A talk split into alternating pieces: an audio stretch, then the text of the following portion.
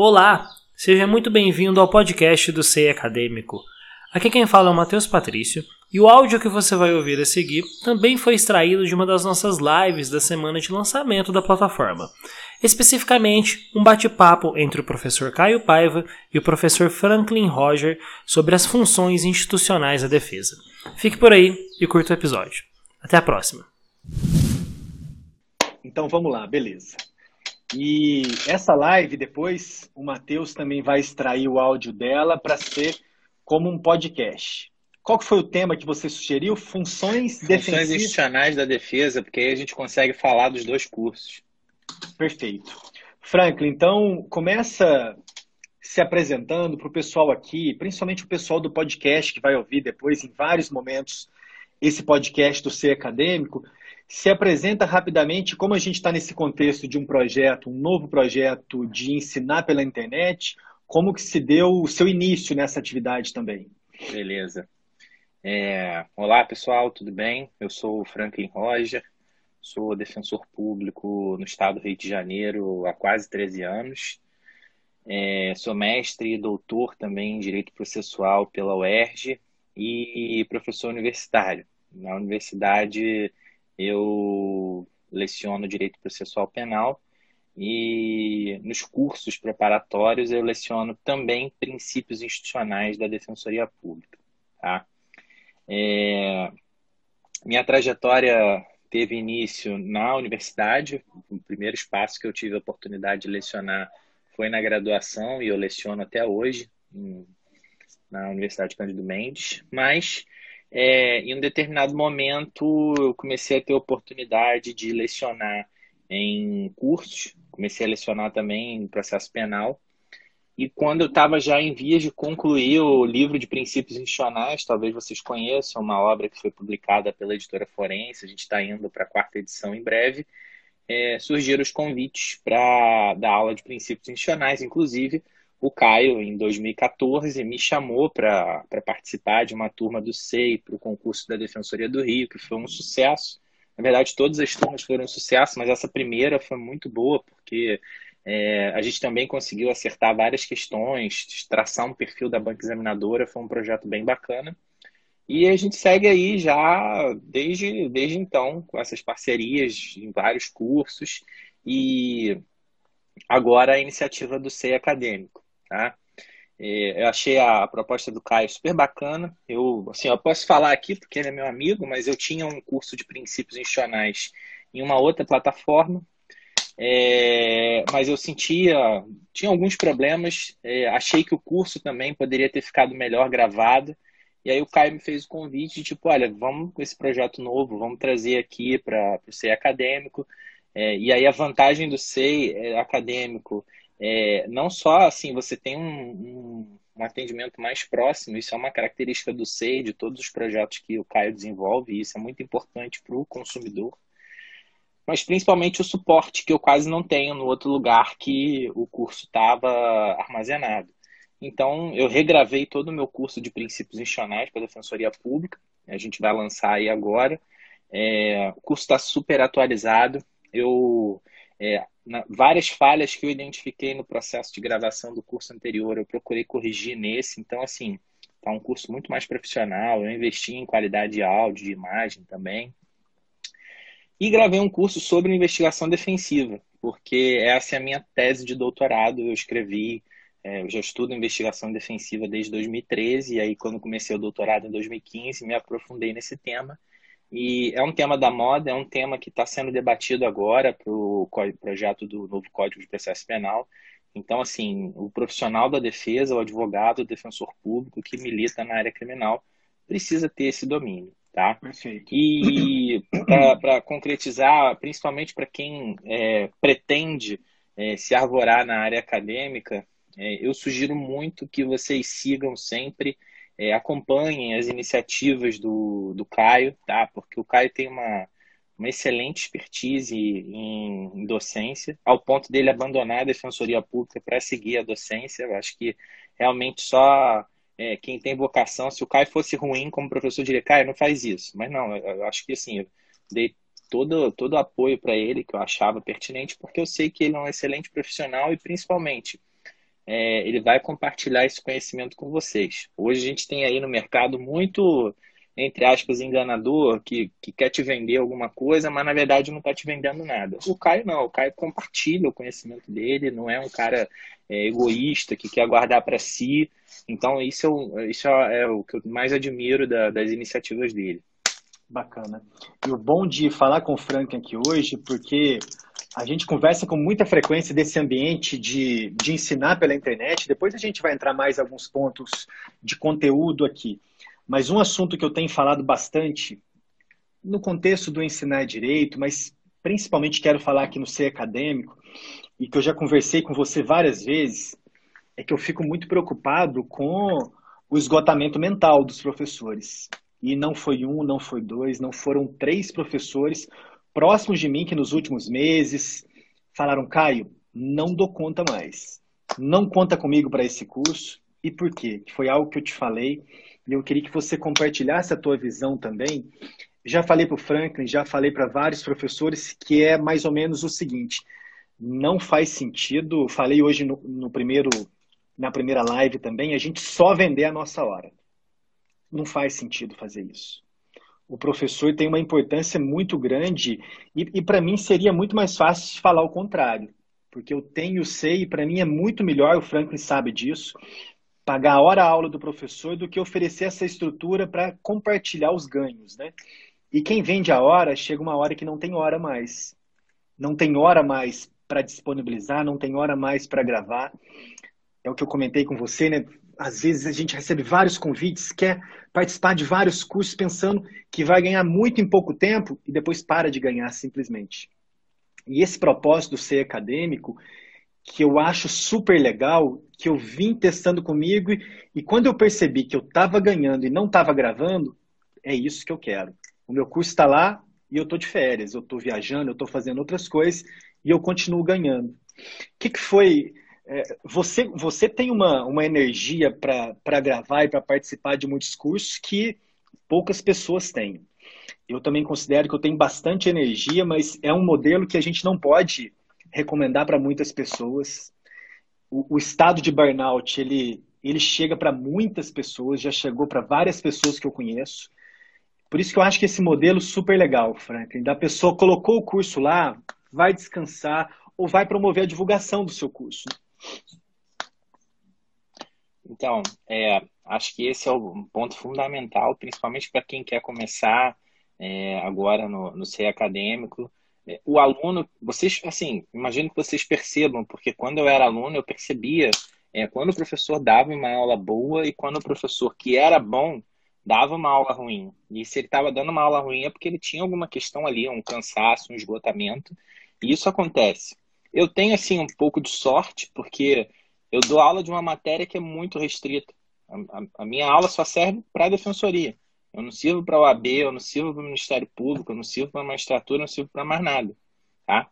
Mas mesmo assim, é, como são poucos professores de princípios institucionais, é, existe uma, uma demanda muito grande. E eu, antigamente, eu fazia muito isso que o Caio falou. De tipo, qualquer um que me chamasse, eu ficava nessa sanha de tipo, não, eu tenho que dar aula, tem que ser eu para dar aula, tal, não sei o quê. Hoje eu parei com isso. Hoje eu parei porque senão é, os cursos onde eu estou valorizado, que eu posso oferecer vários projetos, é, eu prefiro focar minha energia ali. Porque imagina, você assiste uma aula minha sem vergonha num curso tal, Aí depois, quando eu quiser fazer um troço super bacana aqui no ser acadêmico, você vai olhar e vai falar, pô, o Franklin, o Franklin deu aquela aula outro dia super ruim, não vou gastar meu dinheiro no curso com esse cara, vou procurar outra pessoa que saiba.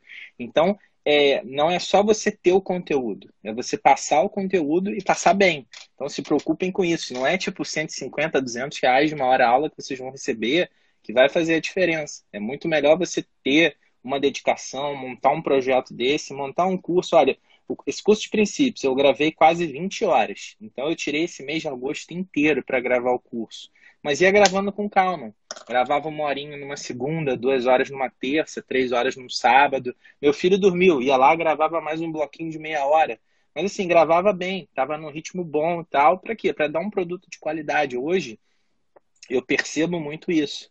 Os alunos querem qualidade. Outro, para vocês terem uma ideia, outro dia eu gravei um curso, uma aula para um curso e o aluno reclamou que tinha um ruído do meu filho gritando no fundo. E o curso pediu para eu regravar a aula inteira.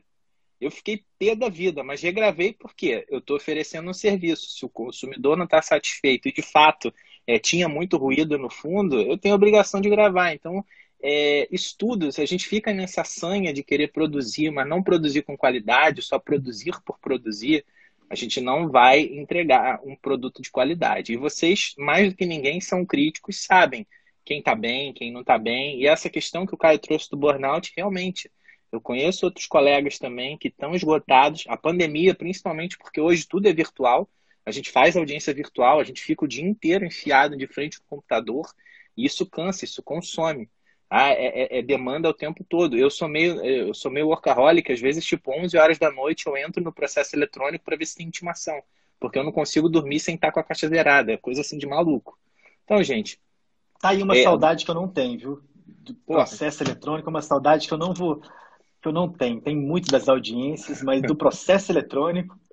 Olha, o Caio sabe, eu já falei com ele, já confessei. Se, eu, se, se o que eu recebo como defensor eu pudesse receber como professor, eu ficava só na docência. Assim, inegável. Entendeu? Adoro, amo a defensoria, mas é um regime de trabalho assim extremamente esgotante, principalmente porque cada dia que passa o volume de trabalho na defensoria é muito maior e a gente ainda não tem estrutura para receber isso tudo. A defensoria começa a crescer, começa a oferecer um serviço de qualidade, então as pessoas querem a defensoria.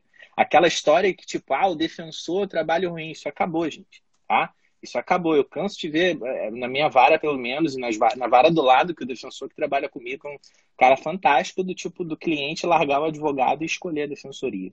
Então, assim, é muita demanda, muito trabalho, é, mas a gente tem que pensar na qualidade, porque isso aqui não é 0800. Até o quadrinho que eu faço de graça, eu procuro fazer com cuidado, para não dar nenhum furo, nenhum equívoco, porque por mais que seja algo gratuito, é, tem uma responsabilidade ali por trás daquilo.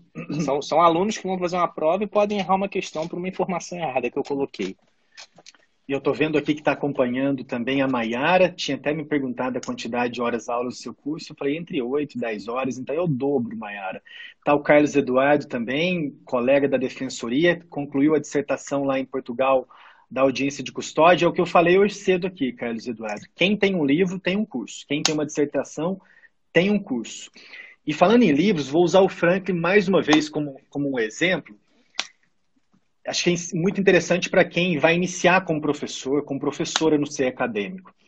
É algo que eu falo muito lá no, no, no, outro projeto que eu tenho do Ensinar Direito, do quanto que um livro é uma coisa interessante para acelerar essa autoridade que o Franklin conquistou para se apresentar como a principal referência da matéria de princípios da defensoria. Parece que é contraintuitivo porque leva muito tempo escrever um livro é diferente dessa aceleração que, que, as, que as redes sociais quase que ficam nos convidando dia a dia. Joga aqui um conteúdo mais ou menos, joga aqui um conteúdo que você aprendeu ontem, quer falar hoje, joga aqui um resumo que você leu, um resumo mais ou menos, deixa ele pior ainda do que você leu. Isso dá errado? Às vezes não dá errado, mas isso não é perene. É perene quem chega como Franklin. Ele primeiro construiu uma grande obra sobre o assunto. E não precisa primeiro ter construído toda a obra, não. O Franklin com certeza já devia ministrar algumas aulas enquanto escrevia o livro. Comigo acontece assim também. Mas eu estou dizendo isso porque nós vamos abrir essa plataforma na sexta, com aproximadamente uns 20, 30 cursos. Foram mais de professores que nós convidamos nesse momento, mas no dia do lançamento vai existir lá no site um campo para a pessoa cadastrar e nos mandar o curso para avaliação. E vocês que têm interesse, nós estamos recebendo vários pedidos para cadastrar os cursos.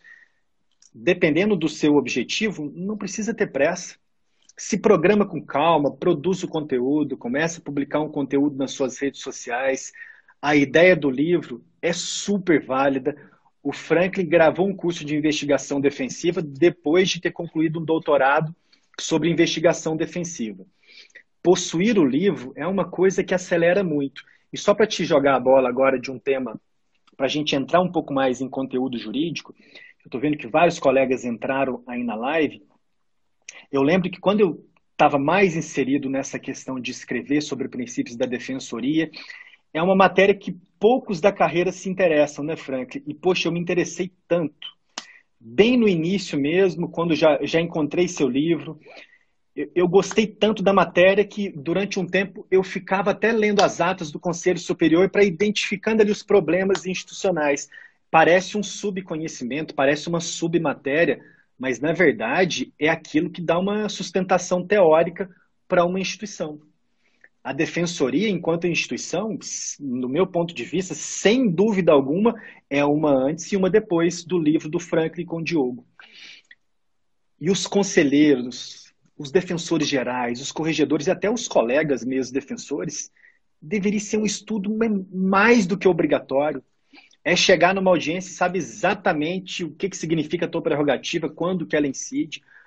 Os conselheiros que diariamente vão ter que aplicar a legislação institucional. Você acha que uma pessoa que estudou o seu livro teria criado um auxílio moradia na DPU por ato normativo? Não teria é uma prevenção de judicialização contra a defensoria, inclusive, quem consegue estudar melhor esse regime jurídico. Vamos polemizar Fala mais um pouquinho C... sobre isso. Nem a CP contra a Magalu também, né?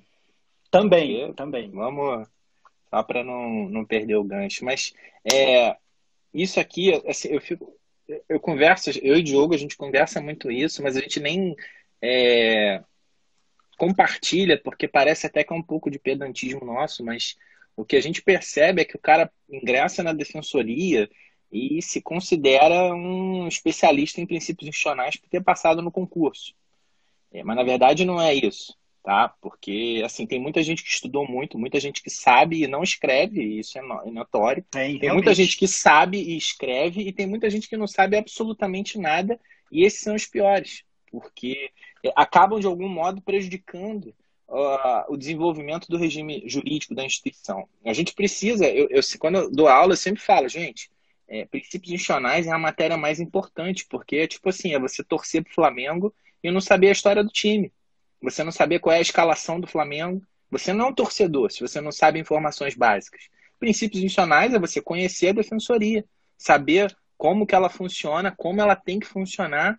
E assim, é você defender o teu ganha-pão. Porque se você não defende a, a, autonomia da defensoria pública, você não defende as suas prerrogativas, amanhã depois você está esvaziado. Você começa, pô, para que defensoria? Se os caras nem se defendem. Então, é a matéria mais importante. Infelizmente, alguns concursos, é, o nível de cobrança não é um nível adequado. É, acaba sendo. É, aqui é uma matéria que a gente tinha que muito mais refletir, porque ela está em construção, a defensoria está em construção. Se você olhar a defensoria de 88, olhar a defensoria de 2021, é uma outra defensoria. E talvez em 2040 vai ser uma outra defensoria completamente diferente. E o que, que a gente precisa? Precisa de pessoas que estudem, pessoas que escrevam, pessoas que construam um regime jurídico, sem nenhum tipo de vaidade. Ah, é, é, é, é garantir a nossa subsistência enquanto instituição. Então, é, eu até comento isso. A história do nosso livro de princípios é engraçada, porque na verdade a gente só escreveu pela dificuldade de estudar a matéria, porque não tinha nada para estudar. Provavelmente o Caio também, porque o Caio é contemporâneo meu de, de concurso tal. Você, entrou, você fez o concurso da DPO em 2013, não foi? O meu concurso foi em 2010. 2010. Você entrou, acho que em 2013. 2013. Então, é. foi basicamente o mesmo tempo de concurso nosso. Não tinha o que estudar. Não. Você tinha um livro do, do Paulo Gallier, tinha. Aí, para mim, que era a principal referência, na verdade, era o livro do Frederico, que veio sair Sim. justamente em acho que 2010, 2011. Era a obra mais completa que tinha. É, é assim, infelizmente, não sei por que ele não continuou escrevendo, porque eu acho que ele é um cara fantástico. Ele é tinha, um bom livro mesmo. É, uma capacidade de produzir o conhecimento institucional, mas era só isso. Você ia estudar curadoria especial, você tinha que pegar um livro de processo civil aqui de um autor tal, pegar um livro de processo civil de outro autor e ir combinando o conhecimento para você é, destrinchar o assunto. Aí um dia eu e o Diogo conversando, falando, cara, vamos escrever um livro sobre isso. Foi uma dificuldade do caramba para estudar essa matéria, e aí nasceu o livro. Mas assim, nós levamos três anos para escrever. E aí notem, é, assim, a, preocupação que a gente tinha de, de é nem questão de qualidade, mas é você dar um, um, conteúdo jurídico que não vai chegar um mala do Ministério Público e começar a questionar as nossas teses. Como aconteceu uma vez comigo, estava num grupo com um monte de gente no WhatsApp, eu falei de defensor natural, os caras começaram a rir da minha cara, tipo, onde tem previsão legal de defensor natural? Eu só printei ali 80 e mandei, ficou aquele silêncio, eu quase botei o grilo ali do lado para para ver se fazia o cri-cri-cri, entendeu? Então, assim, as pessoas não conhecem. Se você começa a construir é, determinados institutos é, com embasamento, e eu fico muito feliz de ver os colegas estudando também, o Carlos fez mestrado lá em Portugal, e vários outros colegas, isso valoriza. Quanto tempo que a gente aí, a, a doutrina que forma os defensores se baseia em quê? Livro de magistrado, livro de promotor. Então, é hora da gente produzir, começar a produzir a nossa doutrina. Para quê? Para que a gente se consolide. É isso. Então, aqui, é, é, talvez, assim, você se dedicando tanto num curso que você produz aqui no CIE Acadêmico, te desperte, pô, vou escrever um livro. Porque você vai ter o aluno que vai transcrever as tuas aulas. Professor, poxa, transcrevi tuas aulas, toma aqui. Você já tem um material base para preparar um livro, fazer inserções então, é, valorizem essa oportunidade. Não, não, não há um caminho certo do tipo escrever primeiro e dar aula depois. Você pode, o Caio acabou de falar, você pode uhum. começar dando suas aulas aqui e depois pensar em construir um livro. Então, é, é isso, é, é a gente viver, é a gente conversar, é, é as pessoas no futuro terem sido formadas pela Maiara dando aula de, da disciplina tal, pelo Carlos Eduardo dando aula disso, daquilo, enfim, é a gente ter a nossa doutrina institucional. E o interessante da doutrina institucional, eu me recordo também, mais no auge daquelas briguinhas entre Ministério Público e Defensoria nas redes sociais, eu via algumas, algumas críticas de que, que escrever doutrina institucional é um corporativismo sem sentido. Isso eu já li várias vezes de umas pessoas determinadas e eu olhava e eu pensava, não, não ler uma doutrina institucional, porque qualquer pessoa que pegue o seu livro, que pegue boas obras de princípios institucionais, que pegue os comentários que eu escrevi com o Tiago, inclusive se for na doutrina do Ministério Público também. Aliás, eu acho que a do Ministério Público já nasceu mais corporativista. A sua, a doutrina da, da Defensoria Institucional, ela é muito pouco corporativista, muito pelo contrário. Ela está sustentando vários pontos que vão, vão na contramão, às vezes, de algumas expectativas da instituição. Esse corporativismo ele existe muito mais fora, tanto que o, o seu livro, os livros de princípios institucionais da Defensoria não dão embasamento de muitas das coisas corporativistas que fizeram nos sim, últimos anos. Sim, sim, sim. Com certeza. É, isso, isso que você falou, eu lembro bem, eu lembro dessa postagem, o cara falando, ah, hoje é tudo é defensoria e CPC, defensoria, não sei aquilo, meu irmão. É, assim, a gente precisa ter, se não for o defensor que conhece a instituição, quem que vai escrever sobre defensoria? Tem que ter e vai continuar tendo e, e, enquanto eu estiver vivo eu vou estimular que as pessoas escrevam, entendeu? A gente vê muita besteira aí, tipo, ah, a defensoria faz tudo, defensoria autor e réu, sim, porque faz parte, é o nosso regime jurídico e a gente vai lutar por isso. É, o, a, talvez, essa questão do, do, do corporativismo, é, é, ela sim um dia vai acontecer também dentro da defensoria. Uma hora o, o, o eixo vai mudar e, e, e o pensamento vai ser outro. É, é questão de fase. Felizmente, agora a gente está numa fase de consolidação da atividade fim, que é o mais que é o mais importante. Mas uma hora a gente vai consolidar a atividade meio, vão começar a surgir os pleitos absurdos, enfim. Mas isso é conversa para um, uma mesa de bar com aquela Heineken que você sempre posta aí na rede social.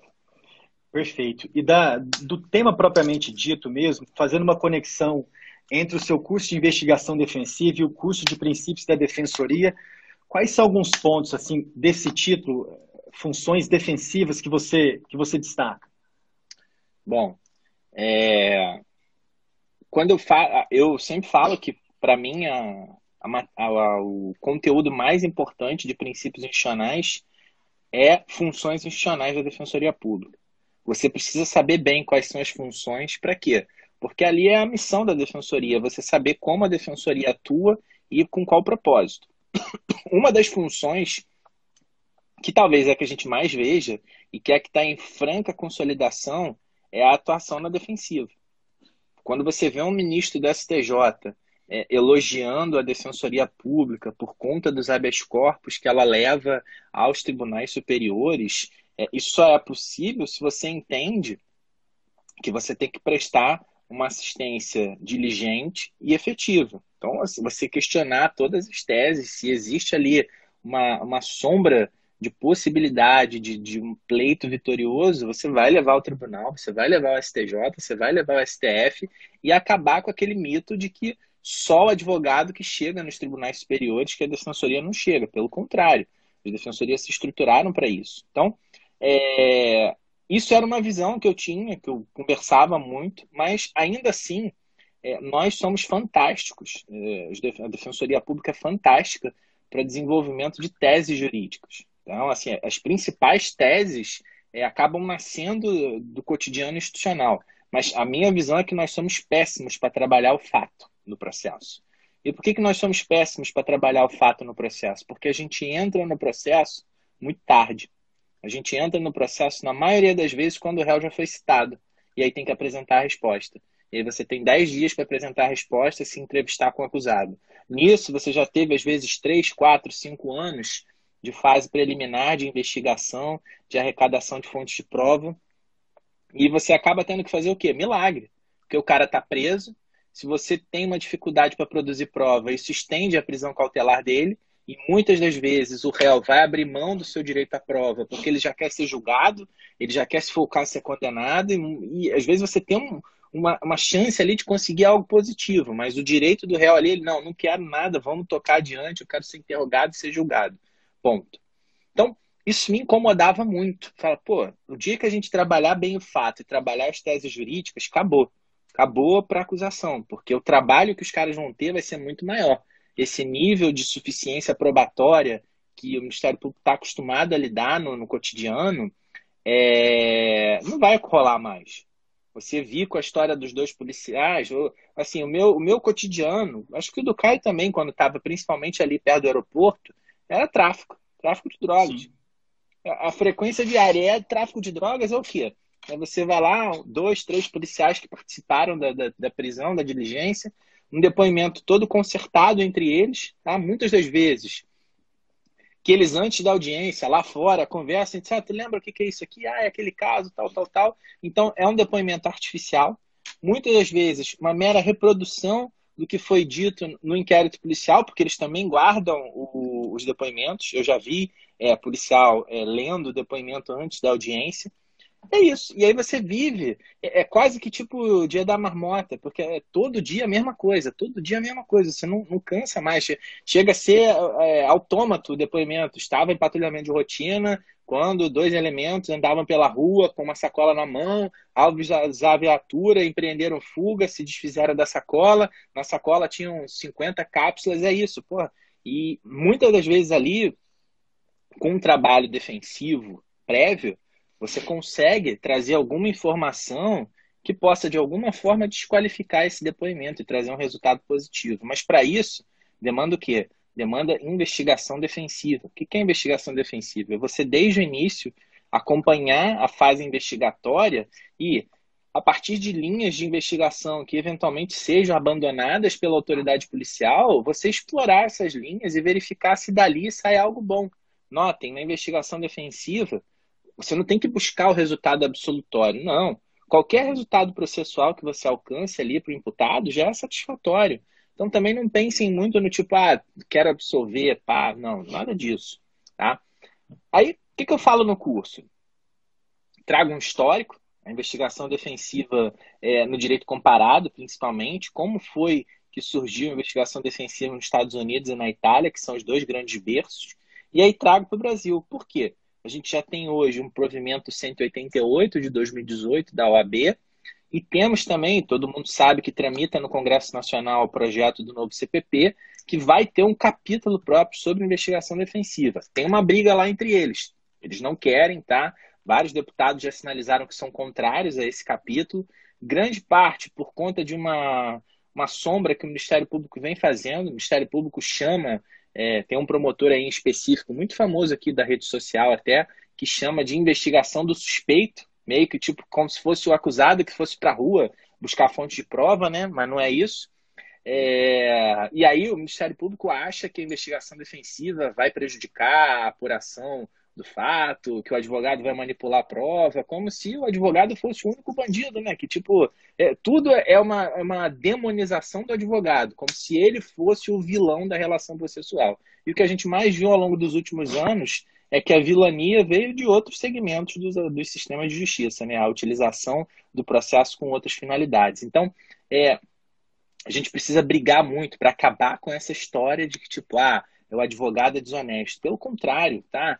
99,9% é, dos advogados são muito honestos, são muito éticos, tá? Agora, a gente tem o 0,01% ruim, mas que vai ter em todas as carreiras. Você vai ter delegado ruim, vai ter juiz ruim, vai ter promotor ruim, vai ter defensor ruim. Então, é, isso não pode ser como parâmetro para a gente ter ou não ter determinados institutos, tá?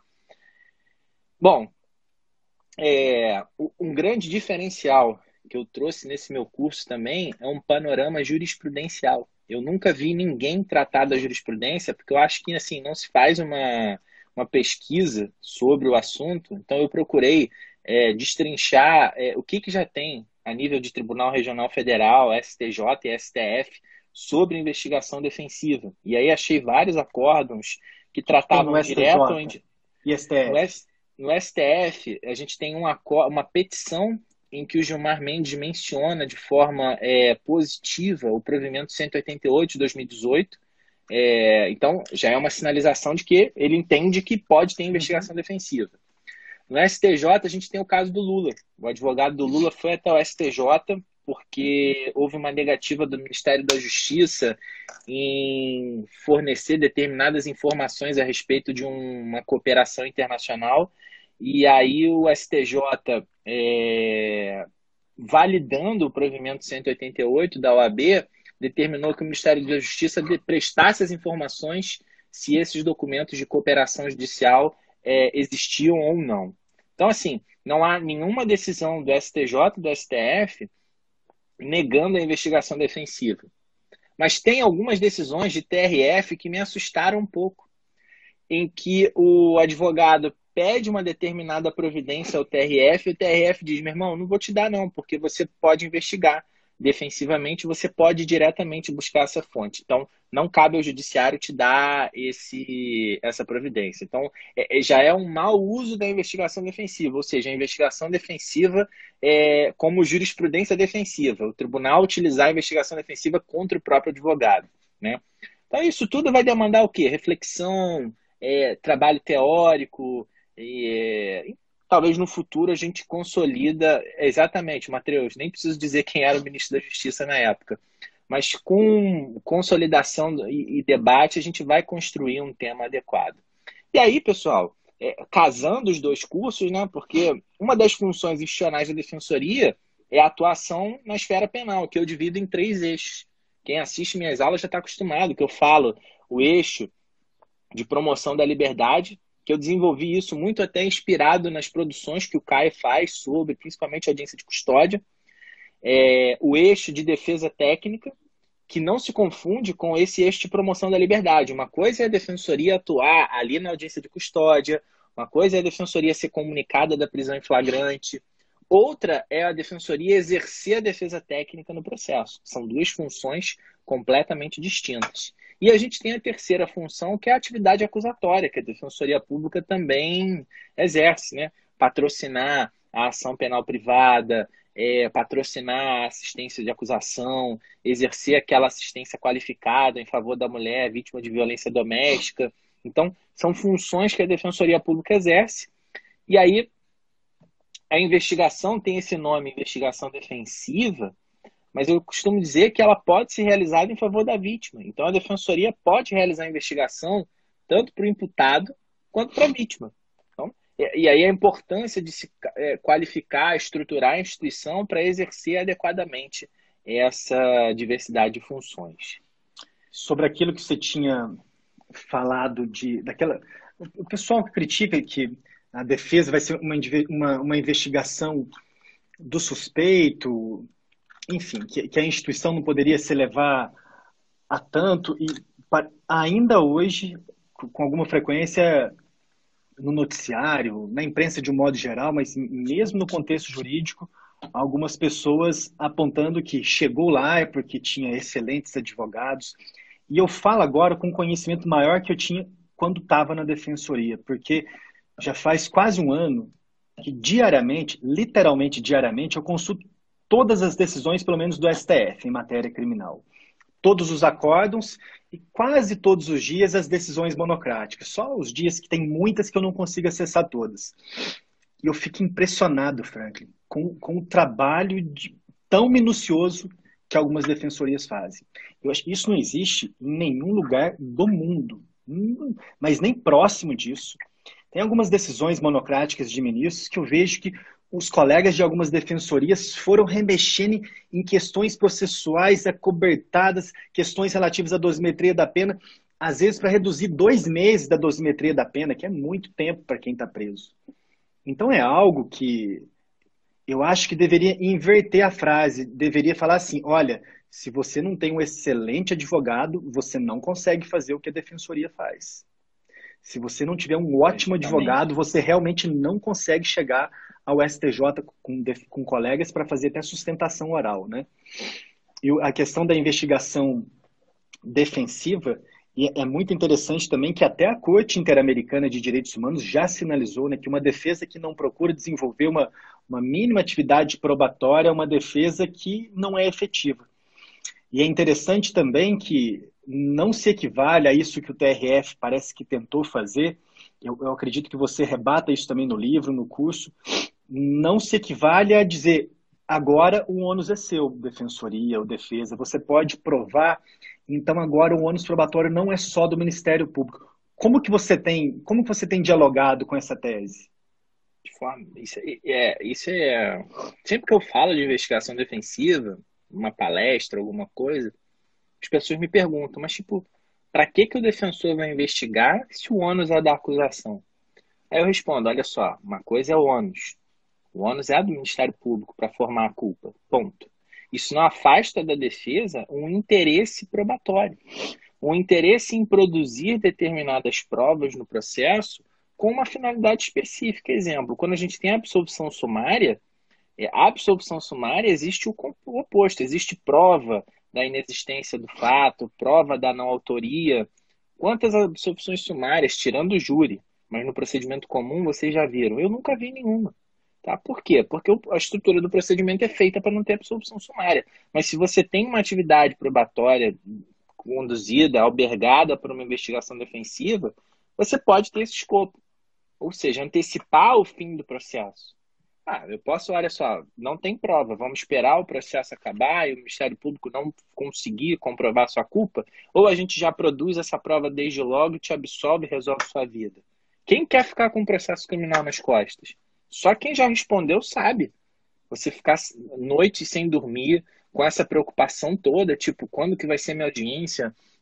Será que a testemunha vai dizer aquilo? Então, é, ônus vai continuar e sempre vai ser do Ministério Público, mas esse interesse da defesa em produzir determinadas provas surge na investigação defensiva. Então, isso não é transferir para a defesa o ônus. O ônus da culpa vai permanecer sempre no Ministério Público. Mas, só para finalizar, a gente tem um problema, porque o CPP é péssimo na disciplina de ônus probatório. É, a, disciplina do ônus probatório, na verdade, a gente extrai de acordo com a doutrina do freguês, porque cada um tem um autor que diz uma coisa.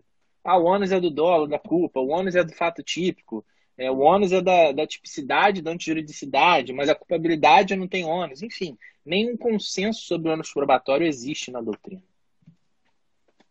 Eu acho que isso é uma da investigação defensiva é muito interessante porque ela ela trata do processo penal como ele é e não como, deve, como ele deveria ser.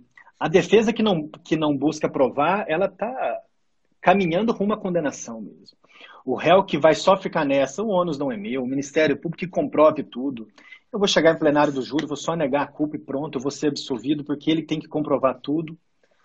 E isso, aliás, é um dos pontos que eu, mesmo já estando fora, não estou atuando nem como advogado criminal. Olha, agora mais com a olhar externo mesmo. E você sabe que eu sempre tive essa impressão. Eu acho muito perigoso quando a defesa pública, a defesa privada, a defesa criminal de modo geral, se coloca como mais importante que o réu. Coloca uma defesa e um fim em si mesma. Isso, só para abrir um brevíssimo parênteses, dessa questão de orientar o réu a responder as perguntas só do advogado ou só da defensoria pública, tudo bem, eu entendo também que é, é um direito. Não dá para dizer que não pode fazer isso. Não dá para começar a audiência, como alguns juízes têm feito, e falar, se não responder de todo mundo, o interrogatório está encerrado. Agora, o silêncio é um direito, mas está muito longe de ser uma estratégia. Se for uma estratégia, é uma péssima estratégia. Imagine, Frank, o réu no plenário do júri dizer: não só responda as perguntas do meu advogado. Ah, já, já pode assinar a condenação, jamais está garantida. Isso. Mas é, é um é... direito, mas está nesse ambiente, né? De sim. Enquanto o júri tiver pautado na íntima convicção, o, o defensor, o advogado, tem que compreender que, que determinados comportamentos é, podem levar ao jurado uma errônea interpretação, um juízo de valor equivocado. E você jamais vai saber é, por que, que o jurado condenou ou absolveu. Às vezes ele ah, não tem prova nenhuma, mas só por conta de toda essa controvérsia que tem de responder tudo, não responder nada, é... o jurado deve condenar e o jurado é soberano. Então, assim, no júri, pessoal, tem que ter muito cuidado, muita, muita, muita cautela com a postura que você vai ter na atividade, tá? Eu vou ser bem sincero, é... acho que eu até orientaria, tirando o júri, no júri eu jamais faria isso, mas no, no juízo comum, falar, olha só, você responde é, individualizadamente cada uma das perguntas. Se o juiz perguntar algo que você não quer responder, você não responde, ponto. Tá, mas já dizer de cara, sem saber o que o cara vai te perguntar, você ah, não vou te não responder. Tem contexto isso. Não tem, não faz sentido. Não faz sentido. Entendeu? Parece até uma birrinha, tipo, ah, não, ele não responde juiz e promotor, só responde a mim, tá? Não, é, é como se quisesse assim, uma reafirmação de um poder que não vai levar a nada a lugar algum. Então, realmente penso um pouco como você e no júri jamais faria algo disso. E ambos os seus cursos, tanto de princípios da defensoria como de, de investigação defensiva, eles representam muito bem o ser acadêmico, porque eles se dirigem ao pessoal dos concursos, principalmente o de, o de princípios da defensoria, mas se dirigem também ao público da prática profissional, né? inclusive sim, o de princípios sim. da defensoria para os colegas. Os colegas podem, os colegas vão ter ali um bom embasamento para o cotidiano, é, não só no cotidiano fim, mas no cotidiano meio também, até para lidar contra a própria defensoria, é, você saber o regime jurídico da responsabilidade funcional, é, você saber o que, é inamovibilidade, quando a tua inamovibilidade vai ser violada pela defensoria, se o cara, você defensor, tá em, sei lá, você tá em Belo Horizonte e te mandam para, porra, sei lá, uma comarca lá longe de Minas. Imagine aí o município mais distante de Minas, de Belo Horizonte, sem motivo, de forma discricionária, isso vai constituir uma violação à mobilidade. É, então, galera, é, são cursos que eu sempre penso isso. Eu, na verdade, assim, eu não gosto de me for é, só no concurseiro. Não, eu gosto de trazer o conteúdo. E, e eu valorizo os professores é, que trazem conteúdo. Você dá o conteúdo, você dá a ferramenta para o aluno e o aluno aplica essas ferramentas. Eu não vou ficar aqui só dando diquinha, ah, porque caiu assim, assado. Não, a estudar. Vocês vão aprender princípios. Você, na prática, numa audiência, vai poder debater com alguém sobre investigação defensiva, sobre princípios institucionais, numa reunião do conselho, com o defensor geral, enfim, é isso que eu penso sobre esse conhecimento jurídico. Perfeito. Ótima conversa. Com isso a gente encerra. Eu vou só falar o sorteio aqui rapidinho. O Franklin fica à vontade, que às vezes demora os nomes. Se quiser já sair, fica à vontade. Não, tranquilo, vou ver quem então, beleza. tudo. Eu tenho Às aqui. eu posso ganhar, né? eu tenho aqui cinco nomes. Na medida que dois forem sorteados, a gente já, já encerra. Cada um dessas duas pessoas vai poder escolher entre os dois cursos do Franklin qual que deseja. O primeiro sorteado, fiquei feliz que saiu para ele, que ele está com frequência comentando os meus posts, participando aqui das lives também, que é o Victor Magalhães. Acabou de Tava aqui, comentar já até perguntou já. E já perguntou se vai ter para o Ministério Público. Sim, vai ter um prática, princípios institucionais a princípios, não tem ninguém é, criando esse curso para o Ministério Público, não. De prática penal para o Ministério Público, sim. Victor, curso é seu, você escolhe ou investigação defensiva ou o princípios da defensoria. Assim que for lançado na sexta, é só entrar em contato com o Matheus aqui na nossa plataforma. A segunda sorteada uma aluna super querida, está saindo muito bem nos concursos. Se não me falha a memória, aluna da nossa pós-graduação em processo penal ou direito penal, que é a Luísa Vanzin, aluna lá no Rio de Janeiro, não é, Franklin? É, é São tantos assim, mas eu, é, eu imagino. Mas é. Pessoal que Sim. tem sobrenome diferente, a gente acaba memorizando. Luísa, vamos ver se a Luísa está aqui. Luísa Vanzin. Ela participa de vários projetos nossos. Infelizmente, se a Luísa não estiver aqui, eu tenho que sortear outra pessoa. Dou-lhe uma, Luísa... dou-lhe duas, dou-lhe três. Eu consigo, eu consigo pesquisar se ela está aqui, quer ver? Deixa ah, você consegue Luísa. ver? Luísa... Luísa... Ela está aqui, ela está ao vivo. Tá. Tá, vamos ver se ela vai Então deve ter algum aqui. atraso aí na, na mensagem. Bom, como eu já vi que a Luísa está aqui, viu, Matheus? Você está aí acompanhando, depois só avisa para ela que ela foi a ganhadora, ela, ela tá na live, enfim, deve que momentaneamente só não está acompanhando. Então a Luísa foi a ganhadora, vai poder escolher entre um dos dois cursos. Beleza? Maravilha. Valeu, em breve Frank. mais cursos também. Quando eu tiver mais ideias de projetos bons, certamente vou gravar e disponibilizar aí no, no C Acadêmico. Perfeito. Um abração, um abração. valeu e até a próxima. Valeu, até a próxima. Até mais, pessoal. Obrigado aí pela atenção.